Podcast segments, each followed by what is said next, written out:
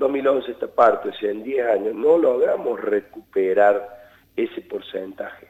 Solamente logramos recuperar un millón y medio, dos millones promedio.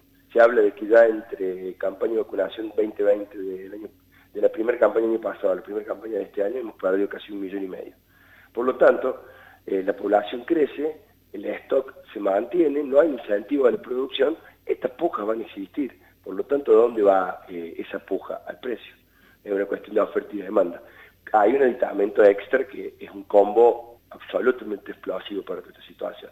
La distorsión de precio relativo argentino, la terrible inflación, la pérdida de poder adquisitivo del salario y en la gota que rebalsa el vaso, una situación sanitaria compleja y la pandemia. Por lo tanto, es un panorama francamente negativo, pero no se va a solucionar con este tipo de medidas. Esto está claro, sí, eh, la medida va a perjudicar muchísimo más a la economía del país de lo que le va a beneficiar. Eh, bueno, precisamente haciendo referencia a estas medidas, uno de los argumentos del Gobierno Nacional para cerrar las exportaciones de carne tiene que ver con desarticular maniobras de evasión eh, de impuestos para exportadores. Y en estos días se conoció que 19 frigoríficos fueron multados eh, por esas prácticas evasivas. ¿Qué opinión le merece esta situación?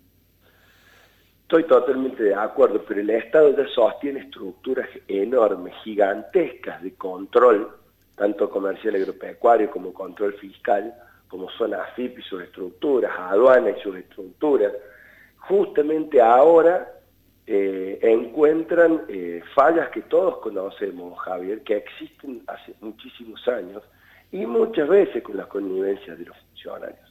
Por lo tanto, nos parece sumamente, eh, hasta diría infantil, justificar una mega evasión que no es tal, pero que sí existió eh, nuestro sistema tributario argentino y estos actores de, sobre todo la exportación de carne, siempre han tenido estas licencias o estas formas en todos los gobiernos y durante todos los... Eh, es una falla del país como mecanismo de control.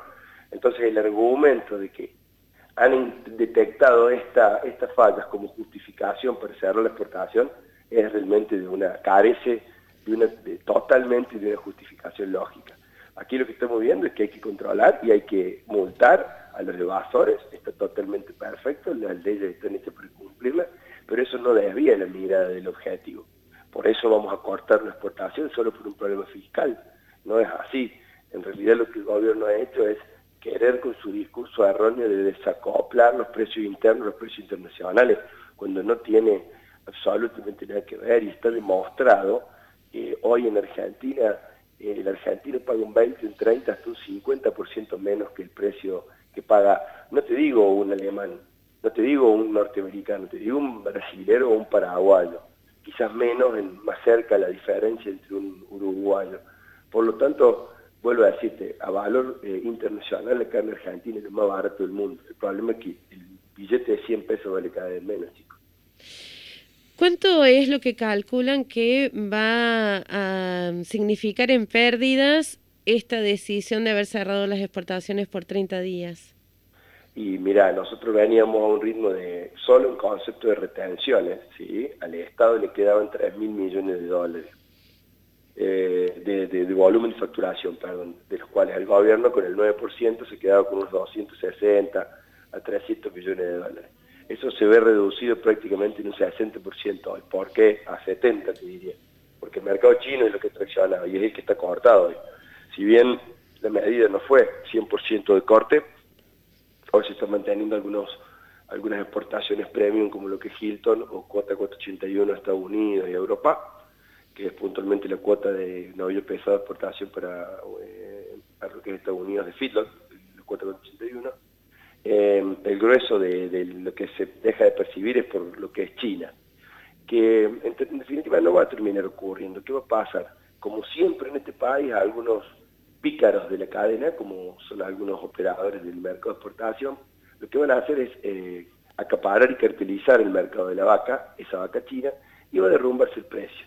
Por lo tanto van a hacer un muy buen negocio, al Estado le va a quedar menos, un concepto de tributo, después discutamos si son distorsivos o no, pero le va a quedar menos con el tributo, al productor le va a quedar menos y va a haber un negocio hermoso para algunos actores de cadena. Por lo tanto, eh, nos parece que la, eh, que la discusión debe ser integral. La pérdida para el país va a ser muy grande porque es la teoría de la manta corta. Eh, hoy puede llegar a no sentirse tanto lo que es la pérdida en concepto de dólares del sector cárnico comparado con el sector de la soja, por ejemplo. Pero a mediano plazo esto va a generar la pérdida de cabezas, pérdida de vacas madres que provocan terneros, menor pérdida de terneros, y ustedes no se olviden de algo, solo el, 80, el 75% de lo que Argentina produce en carne se consume aquí. El resto se exporta. Por lo tanto, se va a generar una puja porque no va a haber a igual población, por más de que esté, vuelvo a decirte lo mismo, por más de que esté caído el bolsillo del, ciudadano medio, eh, la carne va a seguir siendo demandada. Si tenemos un problema de oferta, va a seguir subiendo. Por lo tanto, eh, nosotros consideramos que hay un error de diagnóstico que hay que rever, porque si no la situación, ¿qué va a pasar cuando de acá al año que viene la carne no baje? Pasó en el 2011, llegamos a tener que hasta intervenir los mercados eh, con un cierre de exportación total, como en su momento fue por 180 días, pues fueron 6 años, y perdimos 12 millones de cabezas. Eh, la inflación, el, precio de la carne va a duplicar la inflación. Y esto lo que ha ocurrido ahora es, la carne tiene una lógica y una dinámica de copiar siempre por detrás a la inflación, y hace estos picos. Por eso los gobiernos se alarman coyunturalmente porque ver un pico de inflación en la carne mayor a la inflación proyectada real. Pero no ven que hace tres años que viene siempre en un 20, un 25, un 30% por detrás el precio del ternero el precio del novillo. Son lógicas de nuestros ciclos productivos. Pero en un país en donde nos van a gloriamos de ser productores de carne y tenemos gobiernos que no lo entienden, es francamente hasta, te diría, eh, cómico, ¿no? ¿De qué va a depender la decisión que tomen después de estos 10 días? Va a depender de señales y de signos y de llaves que abran puertas.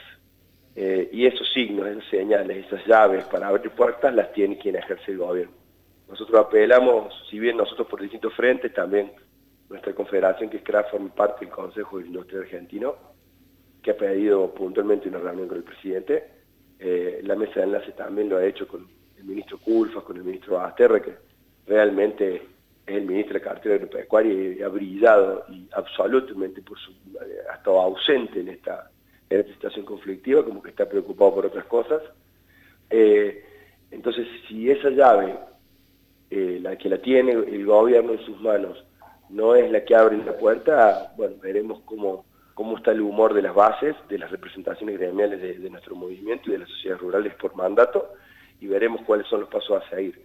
No queremos, eh, nosotros no somos, no nos gusta la extorsión como una forma de, apertura al diálogo. Si no dialogamos, vamos a hacer tal cosa. No, vamos a esperar, creo que es lo más correcto, porque aparte Argentina requiere de un poco de racionalidad ante una situación tan compleja como vivimos en todos los aspectos, y apoyamos a que eso así sea.